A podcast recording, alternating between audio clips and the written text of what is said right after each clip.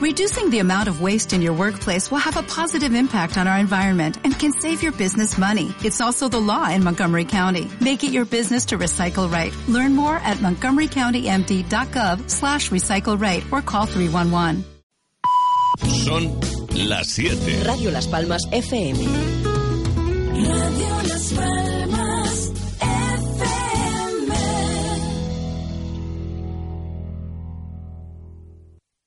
Cada mañana sale el sol en Las Palmas.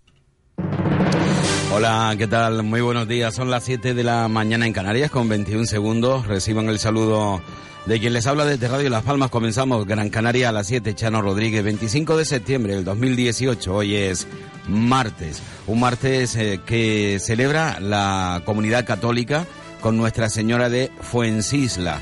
Además, hoy la Iglesia Católica conmemora, celebra el santoral de Aurelia, Fermín y Eugenio. A todos ellos y ellas, muchísimas felicidades. Felicidades también a todos aquellos que hayan nacido en 25 de septiembre. Y espero que todos hayan pasado una buena noche. Eh, que el calor no se haya inmiscuido en el relax, en el sueño. Y es que ha hecho calor durante esta madrugada. Bueno, viene siendo habitual. Tampoco parece ser que sea demasiado especial eso de la ola de calor que estamos viviendo en pleno septiembre, por cierto, que no solo corresponde a la Comunidad Autónoma de Canarias, media España ha vivido con temperaturas por encima de los 34 grados, incluso en algunos lugares se ha aproximado los 40, así comenzando el otoño, época en la que el frío se hace notar, en la que caen las hojas de los árboles, sí, eso es bastante hermoso, ¿no? Parece una poesía eso de ver caer las hojas de los árboles. Bien, estamos en otoño, pero con mucho, pero con mucho calor. Aquí en Canarias y en España. 25 de septiembre del 2018, hoy además se conmemora el fallecimiento de uno de los grandes de la arquitectura, de la pintura, de la escultura, del pensamiento, como César Manrique. Falleció en el año 1992, sí, en una rotonda al salir en su coche de la puerta, casi casi en la puerta de su casa. Fue un 25 de septiembre de 1992, cuando el mundo, no solo Canarias, España, conoció la muerte, el fallecimiento de César Manrique. 25 de septiembre del 2018, esto es Gran Canaria a las 7. Por cierto, ayer también se entregaron los premios eh, de la FIFA al mundo del fútbol. Eh, ausencia de Messi, ausencia de Cristiano Ronaldo. Bueno, ambos eh, no iban a ser galardonados como el mejor y ambos dejaron de acudir a la cita. Es lo que sucede, ¿no? Cuando el ego supera a la propia persona, ¿no? Ellos no van a ser los ganadores, por lo tanto, ¿para qué ir? Y sin embargo, otros sí que van cuando saben que claramente lo va a ganar uno u otro. En fin, como digo, en ocasiones eh, la fama no dignifica a la persona. Y en este caso está muy por encima el ego de futbolista como Cristiano Ronaldo o como Leo Messi. Y creo que lo demostraron ayer con esa ausencia. Al final, Luca Modri, tal y como estaba previsto, de Beş, el mejor jugador del año bueno, de la temporada que, que ha terminado, no ya del año, sino de la temporada. Bueno, son premios discutidos, ¿eh? premios bastante discutidos. Hoy, en nuestro espacio deportivo, allá sobre las 2 y 4 minutos, ya saben, comenzamos Deportes en Punto. Hablaremos precisamente de este asunto, sí, hablaremos de los premios de BES y, bueno, daremos nuestra opinión al respecto. Yo eh, sigo insistiendo que todavía no se tiene demasiado claro eh, cuáles son los parámetros que se tienen en cuenta a la hora de elegir al mejor. Porque, eh, en definitiva, el mejor es Leo Messi, Lionel Messi. Y creo que de eso no hay ninguna duda. Eh, incluso en, la- en el pasado año y en el otro hace cosas que no, que no hacen los demás. Eh, Salat marcó un gol con el Liverpool que lo anota Messi cada mm, dos fines de semana o dos fines de semana y sin embargo fue el mejor gol del, del mundo, ¿no? En fin, eh, o de la pasada temporada, sí, del mundo en la pasada temporada. Bueno, pues son asuntos que trataremos en otro momento. Ahora vamos con cuestiones eh, que posiblemente para usted sea mucho más interesante, como por ejemplo conocer lo que es actualidad aquí en Canarias, en España y en el mundo, como hacemos habitualmente en Gran Canaria a las 7. Para ello, echamos mano no ya de las noticias que haya podido elaborar la redacción de esta casa, sino de los principales medios de comunicación escritos que salen a la calle en la jornada de hoy en nuestro país. Y siempre hacemos lo mismo. Eh, Gran Canaria, Tenerife y luego nos vamos hasta Madrid y luego terminamos en Barcelona. En cuanto a la previsión meteorológica para hoy martes 25 de septiembre, según la Agencia Estatal de Meteorología, en Gran Canaria habrá intervalos de nubes altas y con probabilidad de calima, que afectará principalmente a medianías y zonas altas. Lanzarote y Fuerteventura, predominio de cielos poco nubosos o despejados, salvo algunos intervalos de nubes altas y con probabilidad de calima ligera en altura. Temperaturas mínimas que van a experimentar pocos cambios y máximas en ligero a moderado descenso, sin descartar que se puedan alcanzar los 34 grados en algún punto de medianías orientadas al sur aquí en la ciudad de Las Palmas de Gran Canaria estarán entre los 29 grados de máxima y los 24 de mínima. El viento será del nordeste flojo, en, en medianías y zonas altas será de componente este, moderado de madrugada tendiendo a flojo y como suele ser habitual, brisas en las costas, sobre todo en las costas del suroeste. 7, 5 minutos 45 segundos de la mañana. El periódico La Provincia Diario de Las Palmas destaca en su principal titular en la jornada de hoy sus 40 años de prensa en Canarias, periodismo nacido en Canarias, 40 años de prensa ibérica. Fernando Clavijo, no dejen de ser nunca la artillería de la libertad. Este será uno de los triunfos de nuestra sociedad. Javier Molde Miguel, Canarias es para nosotros el origen, pero también el destino.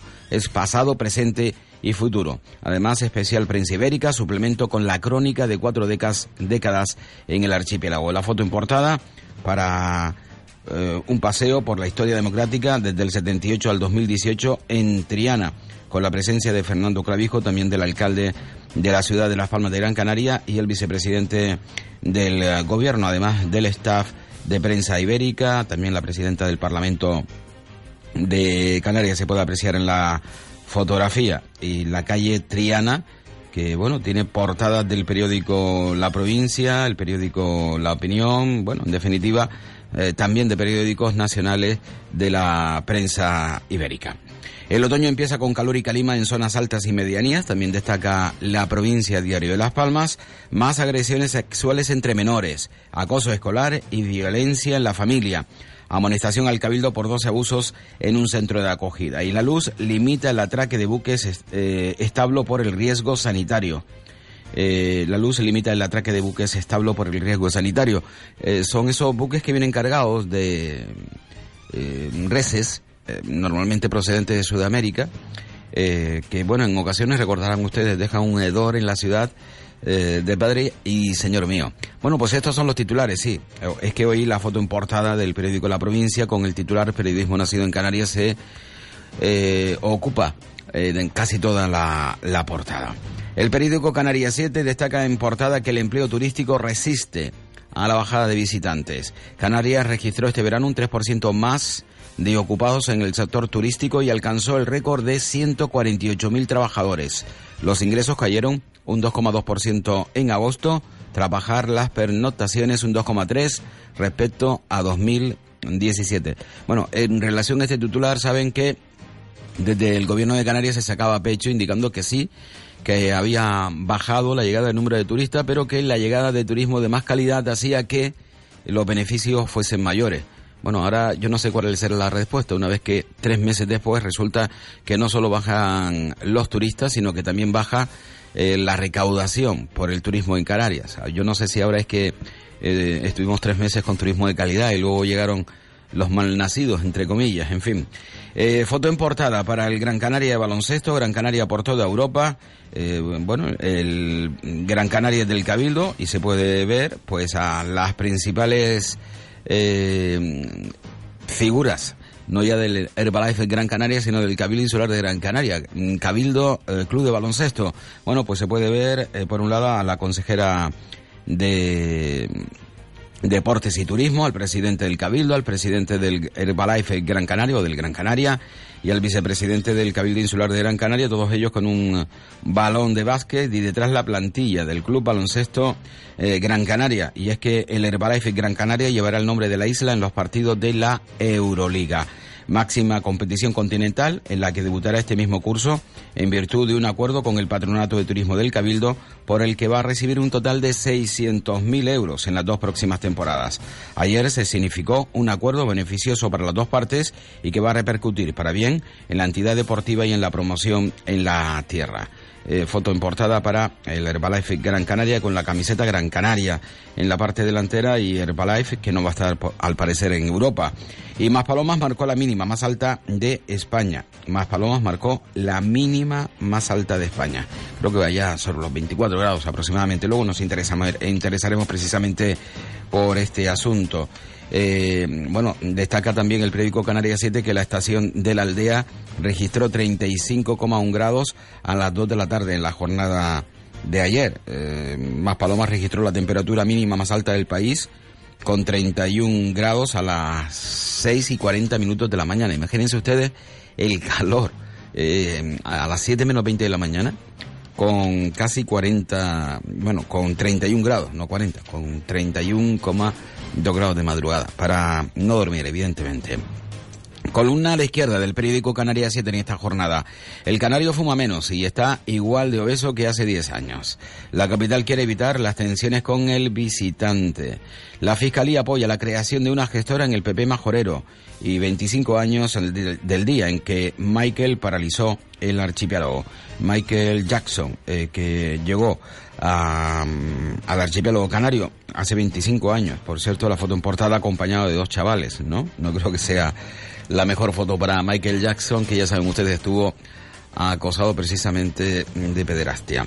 Bueno, pues estos son los titulares que nos destaca, que nos trae la prensa de nuestra provincia en esta jornada, 7 y 11 minutos. Enseguida estamos con los titulares de la prensa tinerfeña. Pequeños pueblos de Extremadura como Granadilla, Malpartida, La Vera, Trevejo, Montanches, Herbás serán nuestro objetivo para el mes de noviembre. Nuestro grupo de emisoras y viaje Guamá han preparado un circuito de ocho días para que podamos disfrutar del paisaje y la gastronomía extremeña. Solicite información o retire su programa en Viaje Guamá, calle Tenerife número 20, junto al Paseo de las Canteras, o llame al 928 46 12 21 o 928 46 10 91 y pida información. Recuerden, del 7 al 14 de noviembre nos vamos a Extremadura. Acompáñenos. 7 y 12 minutos de la mañana en Canarias. Vamos con los titulares de la prensa en Tenerife. El periódico El Día titula Suben las ayudas para dependencia. Cristina Valida cifra en un 7% el incremento por en el número de personas que ya están recibiendo esta prestación. Financiación. España mete a Ibiza en el convenio de carreteras de Canarias. El Ejecutivo Regional no acepta el borrador del acuerdo extrajudicial en el que aparece la isla Balear, que recoge los 865 millones de euros que deben ser transferidos. Informe, el archipiélago lidera el número de divorcios a nivel nacional y el nuevo curso colapsa las carreteras. Es eh, también foto importada, imagen de las fuertes retenciones que se originaron a primeras horas de la mañana de ayer en la zona de San Lázaro, en La Laguna. El periódico Diario de Avisos destaca en su portada como principal titular que vuelven los atascos en la Tenerife 5, la peor pesadilla de los tinerfeños, la coincidencia del fin del periodo vacacional, el inicio de las clases en la universidad y una agenda sanitaria normalizada colapsan la autopista del norte. Es la foto en portada del periódico Diario de Avisos. PP y Ciudadanos bloquean la enmienda que permitía a Pedro Sánchez aprobar los presupuestos. Y sorprendente e inusual granizada en el Teide a pesar del calor reinante. Y la FIBA elige Tenerife como una de sus sedes favoritas para torneos internacionales. La opinión de Tenerife, y con ello terminamos el repaso a la prensa nacional, destaca que, eh, bueno, 40 años de prensa ibérica, al igual que el periódico La Provincia, en la misma portada, con la misma foto. Y el Cabildo de Tenerife pone en venta sus tres casinos por 25 millones de euros. Y el Estado impide a las islas gastar los 865 millones que le debe en carretera. Bueno, pues estas son las noticias que se destaca hoy en la prensa canaria bueno, la prensa de Tenerife coincide con los 865 millones que le debe el Estado a Canarias en carreteras, eh, bueno, al parecer incluye incluso hasta Ibiza. Ya he comentado, lo he ratificado eh, por activa y por pasiva. Mm, Es mi idea, es mi pensamiento, ¿no? El hecho de eh, cómo Canarias sacó adelante el 75%, eh, muchos eh, se dan golpes en el pecho de la presión canaria, pero creo que tenemos que ser demas- muy conscientes y entender un poco, fíjense ustedes, ¿no? Esa profundidad, superficialidad, ¿eh? Eh, profundidad y superficialidad, contradicción de lo que es la política. Eh, ¿Cómo aceptó el Partido Socialista ese 75% cuando al principio se negaba rotundamente concederle a Canarias ese privilegio alcanzado con el Partido Popular? Bueno, ese privilegio entre comillas, ¿no? Ya, al final unos pueden pensar que es un privilegio, otros pueden pensar que es una necesidad para acercar a los isleños al continente europeo. Bueno, lo cierto es que mm, tuvo mucho que ver eh, de manera fundamental el que el Partido Socialista gobernase Baleares, ¿no? Ellos habían prometido el 75% y Ábalos no podía dejar a la- al Partido Socialista Balear en la estacada. Eh, bueno, ahora convenio de carretera y metemos a Ibiza también por medio. Eh, es evidente que el Partido Socialista Balear eh, tiene fuerza en España y bueno, mm, Canarias a verla venir. La fortaleza de Canarias residía precisamente en los votos nacionalistas, en la representación nacionalista de Pedro Quevedos y de Ana Oramas. Una vez que sus votos no han sido necesarios, pues resulta que ya Canarias pasa a un segundo y tercer plano. Ya no importa ni a unos ni a otros. Ya no tiene interés porque no tiene capacidad de movimiento en las estrategias que los diferentes partidos políticos se montan a nivel nacional. Bueno, eh, vamos con música en portada, vamos con cómplices. ¿Es por ti? La música cuasi en portada. Son las 7.16 de la mañana en Canarias.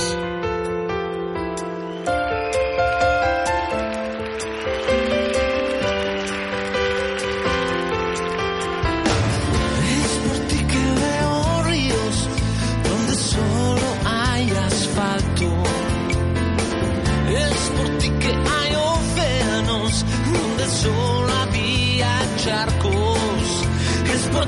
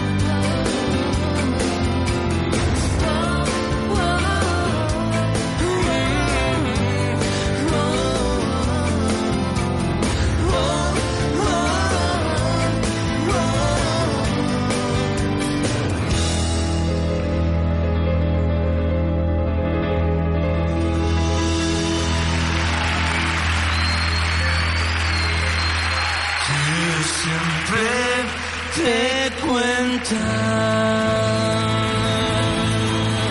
Muchísimas gracias. Solo en 5 océanos, jamoncito de ala o muslo a granel a 1,10 el kilo y filete de fogonero a 4,70 el kilo. Hasta el 2 de octubre o fin de existencias. 5 océanos. Cada mañana sale el sol en Las Palmas. Bueno, continuamos a las 7 y 20 minutos con los titulares de la prensa nacional de esta jornada 25 de septiembre. Estamos a martes. Estamos, eh, eh, bueno, hemos terminado, concluido con el repaso a la prensa de nuestra comunidad. Nos acercamos hasta la capital de España, hasta Madrid, y vamos con los titulares de la prensa. El periódico ABC destaca grabada por Villarejo, casada por sus mentiras. La ministra de Justicia reconoce ahora su relación con el ex comisario detenido que había negado hasta en tres ocasiones. La foto en portada, pues Villarejo, Garzón y la ministra. En las grabaciones desveladas por el digital Moncloa.com queda al descubierto la complicidad existente entre el ex comisario Villarejo, Baltasar Garzón y Dolores Delgado. Es una foto en portada en la que, bueno, a lo mejor fotomontaje y muy bien realizado con el rostro de los tres protagonistas.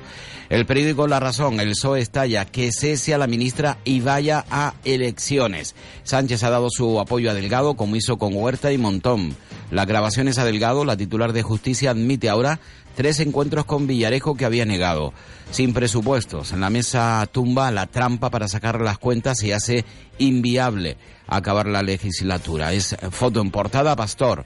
No voy a admitir presiones. La presidenta del Congreso informó ayer de la decisión de la mesa de la Cámara Baja sobre la enmienda con la que el PSOE intentó forzar a que se levante el veto del Senado en estabilidad presupuestaria. La mesa no admite presiones, aseguró. Eh, los IS mensuales costarán casi 3 millones de euros. No se hacía desde 1996. Cada sondeo de intención de voto supondría 240.450 euros. Además, editorial abocados a nuevas elecciones, la gestión del gobierno denota una indefendible sensación de improvisación que le ha llevado a que la mesa del Congreso dejara en evidencia su argucia para intentar aprobar los presupuestos por la puerta de atrás. Además, en portada hito histórico, Japón posa dos naves en un asteroide. Y mejor jugador del 2018, ni Messi ni Ronaldo, Modri, ya es de vez. El periódico El País destaca en su eh, primera página eh, foto en portada para la presidenta del Congreso, Ana Pastor. PP y Ciudadanos cierran la salida al gobierno para aprobar sus presupuestos. La mesa del Congreso impide que el gasto crezca en 6.000 millones el próximo año como pretendía Sánchez. Draghi lanza un mensaje optimista ante la mejora de sueldos en Europa. El presidente del BCE aprecia escasez de mano de obra en algunos sectores y países. Los laboristas proponen dar a los empleados más control de sus empresas. El Partido Laborista lanzó ayer un plan económico con medidas destinadas a contentar al electorado británico más izquierdista. Un tercio de los divorcios concluye ya con la custodia compartida y Bruselas pide medidas cautelares inéditas contra la reforma judicial polaca. En la parte superior, ciencia. La edición genética logra una victoria contra la malaria y UNESCO, la maldición de las ciudades, patrimonio de la humanidad. Bueno, pues estas son las noticias, por cierto, eh, hacía tiempo eh, eh, que no existían tantas noticias internacionales en la portada de un medio nacional. Hoy el periódico El País tiene tres. Lo que Bruselas pide medidas cautelares para la reforma judicial polaca, que los laboristas ingleses proponen dar a los empleados más control de sus empresas y que Draghi lanza un mensaje optimista ante la mejora de sueldos en Europa y sobre todo eh, aprecia escasez de mano de obra en algunos sectores y países. Bueno, pues cuestión de, de saber qué países y en qué sectores, ¿verdad? Para, ya saben, hay muchos que estarían dispuestos a desplazarse a cualquier lugar de Europa para encontrar trabajo. Eh, la vanguardia, hoy en portada, eh, bueno, nos falta el periódico El Mundo antes de llegar a la, mm, vanguardia de Cataluña y luego al periódico de Cataluña El Mundo. La ministra de Justicia en la picotra, en la picota, perdón, tras su aparición en las grabaciones de Villarejo, Dolores Delgado se ve obligada a admitir que tuvo relación con el ex comisario y otro policía investigado tras revelarse unas conversaciones. La foto en portada, el Congreso frena el fraude de Sánchez para el presupuesto. Primer muerto por la moda de saltar entre balcones. Eh, destaca el periódico el mundo. Esto en Madrid, primero muerto en Madrid. Y entrevista con Madeleine Albright. Los- lo que estamos viendo ahora en Cataluña ya lo vimos en Yugoslavia. La ex secretaria de Estado norteamericana defiende que las sociedades multiétnicas son más estables. Y yo no sé, sociedades multiétnicas. Eh, no sé si lo que querrá decir es que eh, los catalanes eh, es una etnia diferente a la del resto de los españoles, no sé. En la parte superior, eh, neumonía, el gran asesino de África, mata a 900.000 niños cada año en el continente y tratarías y tratarla solo cuesta 20 céntimos. Hablamos de la neumonía que es el gran asesino de África que mata a 900.000 niños cada año. En fútbol, Luka Modric, el centrocampista del Real Madrid, gana el premio de Best en la FIFA. Y bueno, también nos propone un viaje, otoño en Zurich, la ciudad más cara, presume de centros de arte, barrios alternativos y también de piscina, la ciudad más cara, Zurich, en, bueno, en Suiza. Eh, vamos rápidamente a la prensa de Barcelona, eh, enseguida. Papas del país, recién cosechadas y al mejor precio en Almacenes Baes, en la carretera de Arucas a Teror. Y como siempre, seguimos ofreciéndole auténtica carne fresca del país, de las ganaderías del norte de Gran Canaria. También abrimos sábados y domingos por las mañanas. Bueno, la prensa de Cataluña, el periódico La Vanguardia, destaca que existe crisis institucional por el Frente PP Ciudadanos contra Sánchez.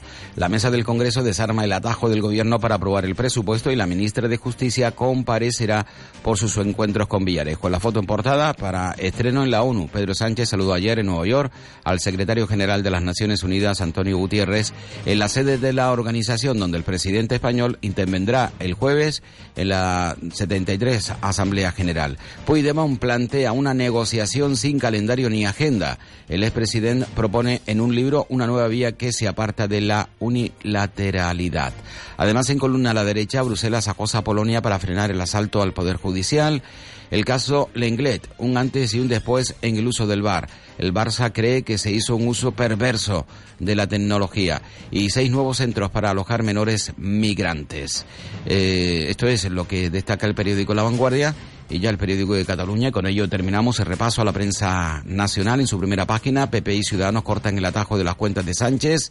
Eh, alcaldables angustiados. Barcelona de la fiesta a la campaña.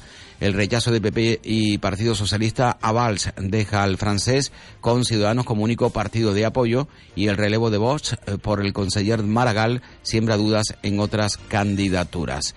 Eh, la Unión Europea lleva a Polonia a su tribunal por acosar a la justicia. Bueno, pues estas son eh, las noticias más destacadas hoy en la prensa nacional.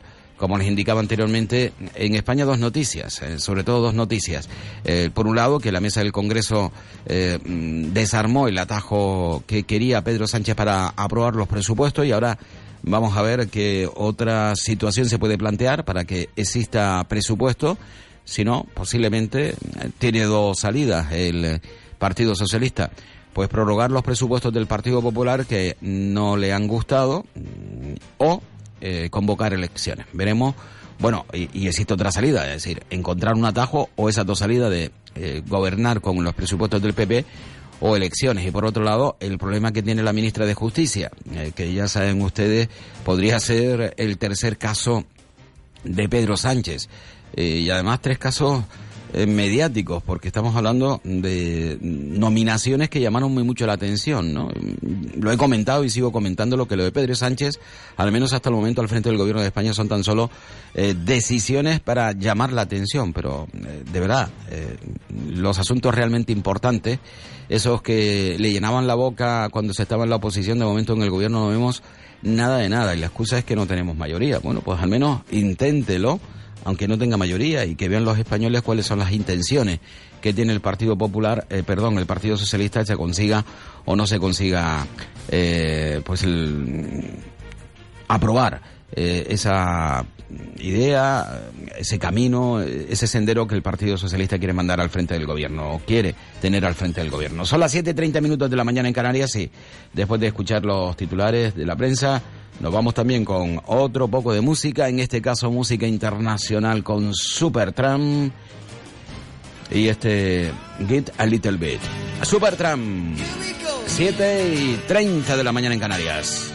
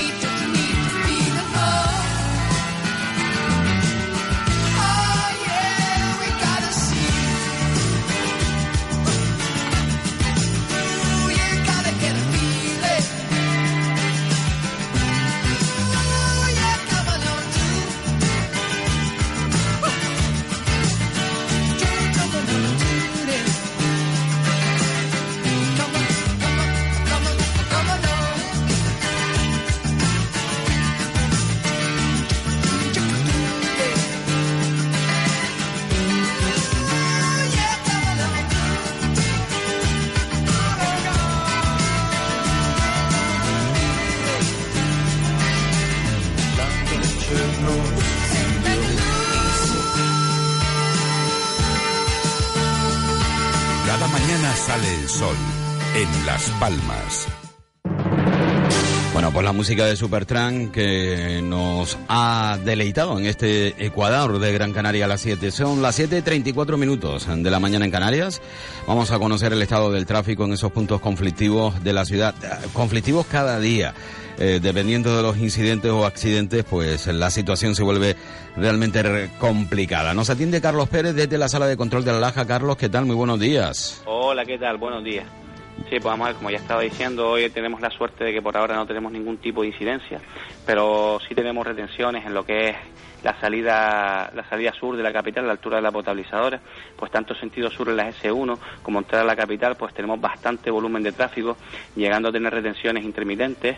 Eh, lo mismo ocurre en la S3, sentido hacia el sur, desde, la altura de Tamaraceite hasta la rotonda de Lomo Blanco, en las S3 que da acceso a la Universidad de Las Palmas, pues también presentamos bastante volumen de tráfico, eh, llegando también a tener retenciones en, en algunos momentos. Eh, luego también ocurre lo mismo, como viene siendo también habitual hasta la de la mañana, en el túnel de Julio Luengo, salida hacia el Carabanera. Sin embargo, en dicho túnel, sentido hacia el norte, el tráfico está totalmente fluido. Y ya empezamos también a observar bastantes retenciones en las S4, la vía que comunica Tafira con las S3, tanto sentido sur como hacia Las Palmas. Pues en el carril izquierdo también tenemos a esta hora bastantes retenciones.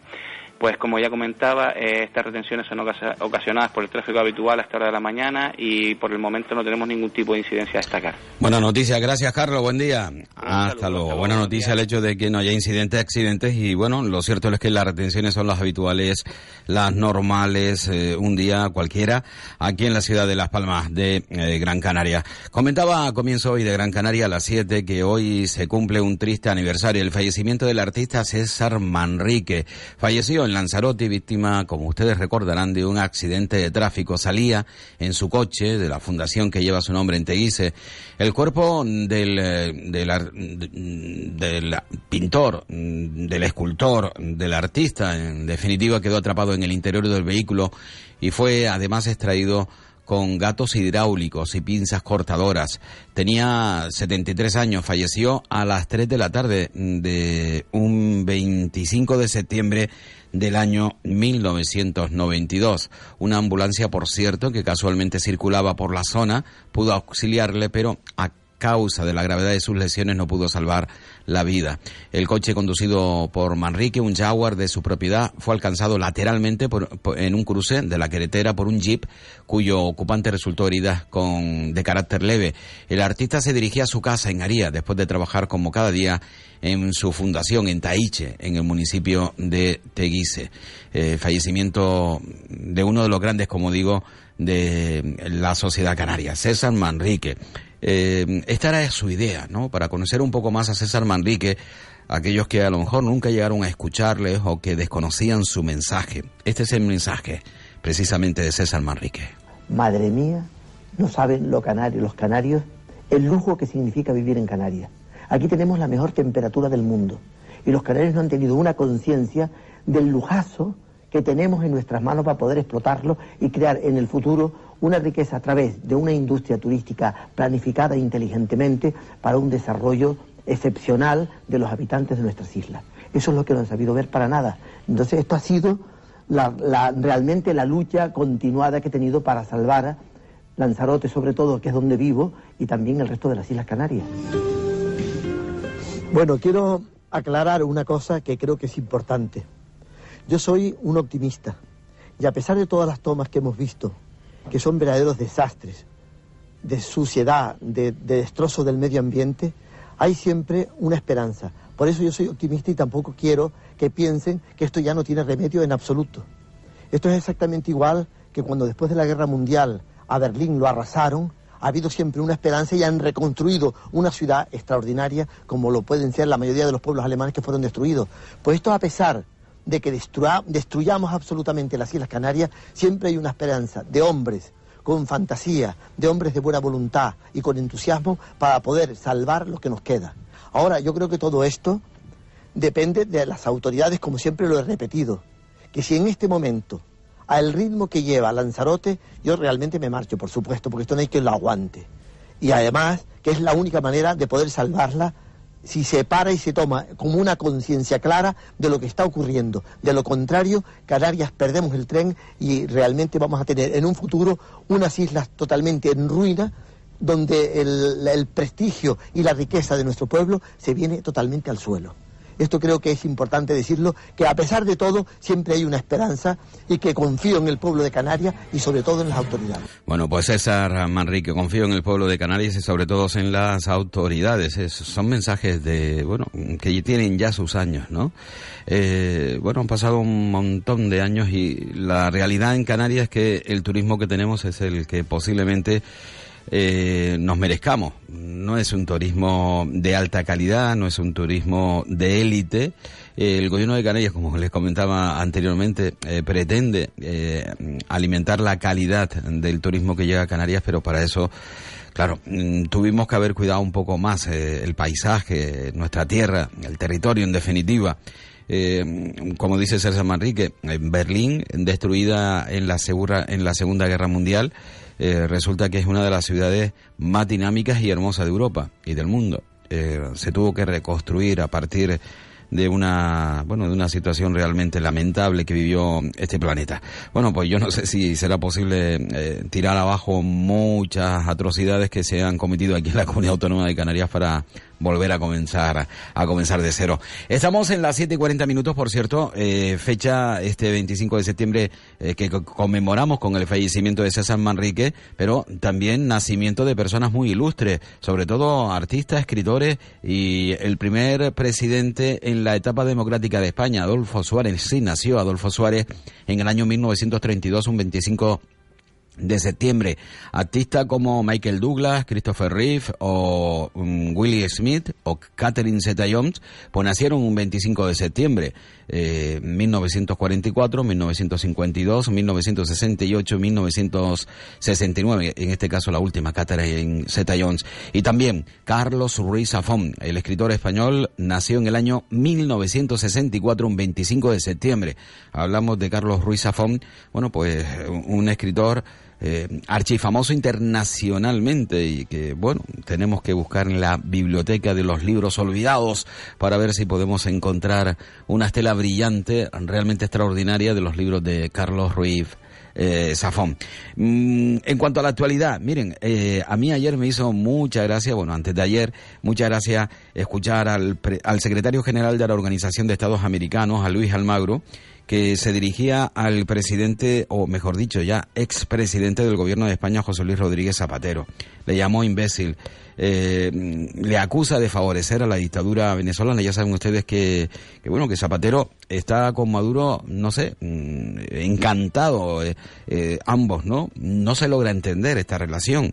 Y bueno, criticó Zapatero unas declaraciones que realizó en su momento Luis Almagro sobre una posible intervención militar en Venezuela que luego negó en varias ocasiones. Y bueno el presidente del o el secretario general de la Organización de Estados Americanos eh, escuchen ustedes cómo le respondía a, Zapatero José Luis Rodríguez Zapatero. La, la verdad es que entrar en esta dinámica es eh, de tontos pero bueno eh, lo cierto es que Zapatero se mete en cada lío.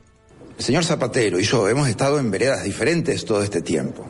El señor eh, Zapatero ha estado luchando a favor de la dictadura venezolana en el año 2016, 2017, 2018. Yo he estado luchando en contra de la dictadura venezolana todo este tiempo. Usted sabe que estoy midiendo grados de invisibilidad que tienen que ver con cuántas aclaraciones necesita la gente para entender lo que dije. Definitivamente el señor Zapatero está en el grado más alto de invisibilidad actualmente porque ha necesitado siete explicaciones para entender y vamos a ver si luego de esta explicación también lo entiende. Mi consejo es un consejo nada más, que no sea imbécil. Por otra parte, defender una dictadura como lo ha hecho él, 2016, 2017, 2018, eso sí que es ser un político perimido, arcaico y anacrónico.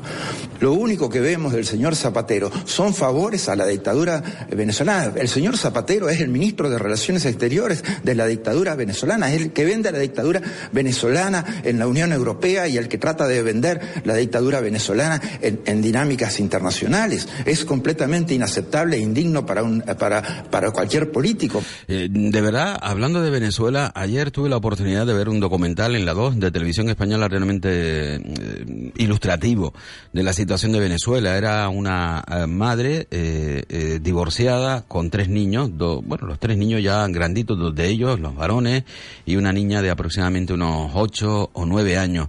Abandonaba su ciudad para introducirse en Brasil. Eh, iba a casa de una amiga que había conocido en su momento en Venezuela. Iba además con lo opuesto y, muy poquito dinero. Es decir, había vendido creo que la televisión, habría vendido la nevera y con ello ahorró un poco de dinero para realizar el traslado, el traslado de toda su familia. Llegaba a Brasil en blanca. Eh, la acogía su amiga y a partir de ahí tenían que desarrollar su vida de- partiendo de cero, ¿no? Hablaba de la situación de Venezuela y que ella decidió dar ese paso porque eh, no tenían comida y buscaba un futuro mejor para sus hijos. Esa eh, puede ser la, re- la realidad de Venezuela a través de las noticias que nos llegan, ¿no? Y uno eh, no logra entender cómo es posible que políticos españoles como Zapatero o el propio Pablo Iglesias o Podemos en líneas generales estén apoyando la dictadura venezolana, teniendo en cuenta eh, las noticias que nos llegan al respecto. Es que no existen noticias contradictorias que podamos poner todo en tela de juicio, ¿no? Es que las noticias que nos llegan, todas ellas hablan de una dictadura que tiene al país sumido en una eh, situación insostenible. Eh, bueno, eh, resulta que ya con el dinero venezolano no, no se puede comprar fuera de Venezuela. Eh, la inflación eh, eh, multiplicada por miles. La situación de los venezolanos es realmente complicada y, señores, que muchos canarios ten- tenemos familias en Venezuela. Muchos canarios tenemos familia en Venezuela. Los canarios, en un momento determinado, tuvimos que acudir a Cuba, Venezuela, a países latinoamericanos para tratar de buscarnos la vida porque en Canarias no, no había futuro la pregunta viene una vez más puesta sobre la mesa. Eh, el por qué. Eh, Zapatero eh, está ensarzado apoyando a, a Maduro en una lucha que nadie entiende. ¿Y por qué Podemos presume de libertades, presume precisamente de, de futuro, de izquierda, comunista, cuando resulta que han sido Aladit, ellos pensadores del- de la dictadura que en este momento tiene Venezuela? Con Chávez y con Maduro. Resulta que Podemos ha tenido una importancia, al parecer, eh, mm, estratégica, muy, muy aplaudida por el propio Maduro y por el propio Chávez anteriormente. Es decir, y uno no entiende, porque además Podemos hoy en día mm, es incapaz de decir eh, o de denunciar la situación que se vive en Venezuela. Ellos siguen hablando de la buena situación de, de la Venezuela de Maduro y uno de verdad no logra entenderlo. Bueno, nos acercamos a la actualidad de Canarias. Pablo Rodríguez, vicepresidente del Gobierno de Canarias, también consejero de Obras Públicas, habla sobre la ampliación del dique Reina Sofía aquí en la ciudad de Las Palmas de Gran Canaria. Sin duda alguna, el gran reto eh, o el reto más urgente que tenía el puerto de la Luz de Las Palmas era ampliar el, el Reina Sofía. Eso nos permite pues tener más plataformas, más, eh, más barcos en, la, en ese dique y por tanto permite seguir creciendo al ritmo que va creciendo el puerto de Las Palmas. Un puerto que es una referencia precisamente en lo que tiene que ver con reparación de buques y reparación de plataformas. Por eso es una muy buena noticia. Ahora quedan otras, como la terminal de cruceros, que yo creo que también debe ser el siguiente reto que debamos asumir desde Puerto de Las Palmas. Bueno, ya saben, el siguiente reto que debamos de asumir desde la ciudad de Las Palmas de Gran Canaria. Bueno, eh, vamos a, a escuchar un sonido de la pasada semana, rueda de prensa en la oposición en el Cabildo Insular de Gran Canaria con el caso de Centro de Mayores de Agüimes. Eh, obviamente la oposición en el Cabildo pide la dimisión del presidente del Cabildo, Antonio Morales. ¿El por qué? Porque Antonio Morales era mm, alcalde de Agüimes eh, eh, pues en esos momentos cuando se instauró el que los residentes en, en el centro pues pagasen eh, una cuota por encima de los mil euros. Pero a su vez se desconocía que el gobierno de Canarias pagaba la cuota de ese residente. Los técnicos, según el alcalde anterior y el alcalde actual, los técnicos eh, habían eh, positivamente valorado la situación y consideraban que el pago del gobierno de Canarias y el pago del propio residente se unían, se unificaban para pagar para pagar lo- el coste e incluso dicen que no llegaba al coste real de, del pago de la residencia. Lo cierto es que no era así, lo ha dictado la justicia. Lo que pagaba el gobierno de Canarias era el, el 100%, no tenía que haberle cobrado a los residentes precisamente en, en esa residencia de mayores. Eh, bueno, mm, ahora eh, la situación eh, después de la sentencia judicial da un cambio brusco y se señala muy mucho a Antonio Morales y a la situación que ha vivido el centro de mayores de Agüimes. Es un escándalo, porque hay algo más miserable que un gobernante que le cobre a unos mayores, a unos ancianos grandes dependientes, una plaza por la residencia que ya tienen eh, subvencionada. Y con esto estamos hablando de familias que han tenido que vender su casa para poder pagar esos más de mil euros mensuales. Y estamos hablando de que cuando han reclamado, se les ha mandado gastarse más dinero pleiteando y que evidentemente alguno de estos ancianos grandes dependientes ya ha fallecido ahora que recaen las primeras resoluciones. El Grupo Popular lo primero que vamos a hacer es pedir un pleno extraordinario monográfico para que Morales tenga que afrontar este tema que nosotros entendemos que le inhabilita para seguir siendo un minuto más presidente del Cabildo y por el que entendemos que tiene que dimitir.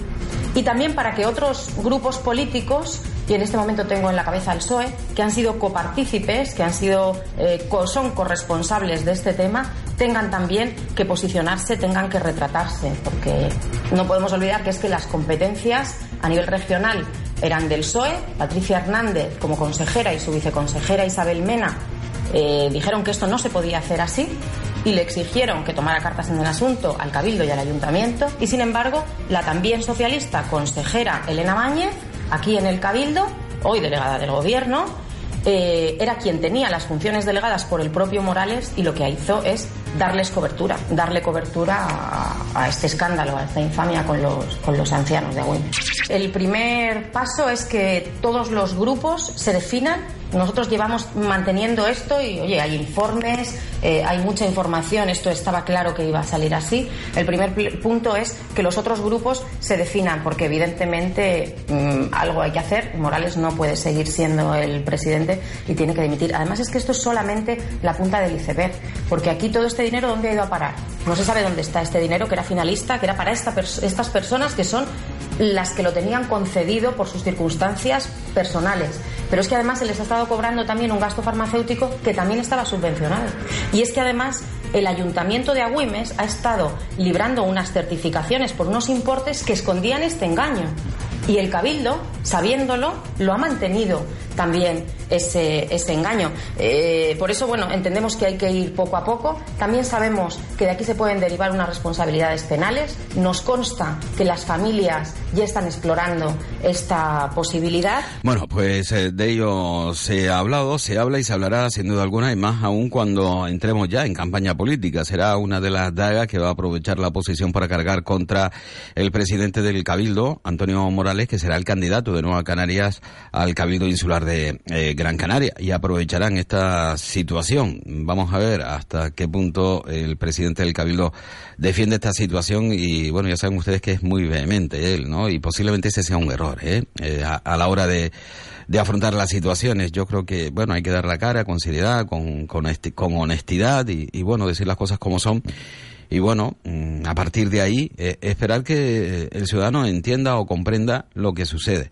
En fin, eh, ¿esto se entiende como comprenden? Pues no lo sé, porque los políticos, vuelvo a insistir, señalan a los técnicos y, los técnicos están escondidos, no dicen nada. Yo no sé si por miedo o porque consideran ellos que sí, que los errores lo han cometido ellos, pero eh, sí es una situación en la que alguien tiene que dar la cara y a asumir responsabilidades, aunque ya saben ustedes que eh, cómo se asume responsabilidades, reconociendo única y exclusivamente el error. Bueno, pues a lo mejor sí, eh, yendo más allá, pues eh, depende. ¿De qué depende? Pues ya saben ustedes, de la, de la situación, de los momentos, porque no todos somos iguales, no todos somos iguales ante, bueno, lo que ustedes consideran la ley o la propia vida social que hace que los que tienen mucho sean muy importantes y los que tienen poco sean mucho menos importantes. Por desgracia, eh, quieran o no quieran, es así, de esa manera.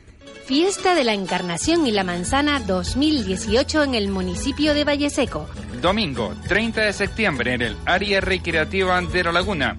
Un día lleno de actividades para toda la familia. Arrastre de ganado, fiesta infantil con hinchables, circuito de puentes colgantes, carapedales y fiesta de la espuma. Una mañana animada con la música de la parranda de Global y los Faicanes, finalizando con la verbena del barro. Valleseco huele a manzana a principios de otoño. Fiesta de interés turístico regional. Carticure Plus es un tratamiento completo y natural muy eficaz para las articulaciones. Lleva la cantidad ideal para frenar y mejorar los síntomas de la artrosis. Recomendado por los mejores traumatólogos. Carticure Plus. Tenemos el mejor producto para sus dolores de rodillas. Un sobre al día y feliz movimiento. Carticure Plus no necesita receta médica. Carticure Plus. De venta en farmacia.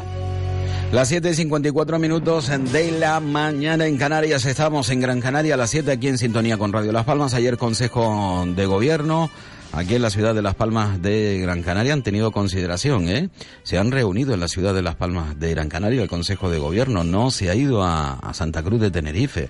Qué considerados estos del gobierno. ¿eh? Eh, han tenido eh, a bien eh, realizar la reunión en donde corresponde, donde se encuentra la capital de Canarias durante esta legislatura. Ya saben, ciudad de Las Palmas de Gran Canaria, aunque no lo parece, ¿verdad? No lo parece, en primer lugar, por un hecho eh, que está ahí, y es que el Parlamento se encuentra en Santa Cruz de Tenerife por mor de políticos gran canarios que vendieron a la isla de Gran Canaria eh, por querer ser importantes dentro de sus propios partidos. Y aquí me acuerdo, yo lo siento por él, tengo la imagen fijada y a lo mejor no es el único o el principal responsable de ello, José Miguel Bravo de Laguna. Eh, uno de los grandes impostores en, este tema ahora en la defensa de Gran Canaria, cuando nos vendió precisamente aceptando que el Parlamento estuviese en, en Santa Cruz de Tenerife. Y, se- ¿Y qué tiene eh, de importancia? Bueno, pues donde está la vida política se desarrolla la vida económica. Miren ustedes el papel de Gran Canaria desde ese momento, ¿no? Eh, cómo la fortaleza política hace que la fortaleza económica vaya allá donde está el poder.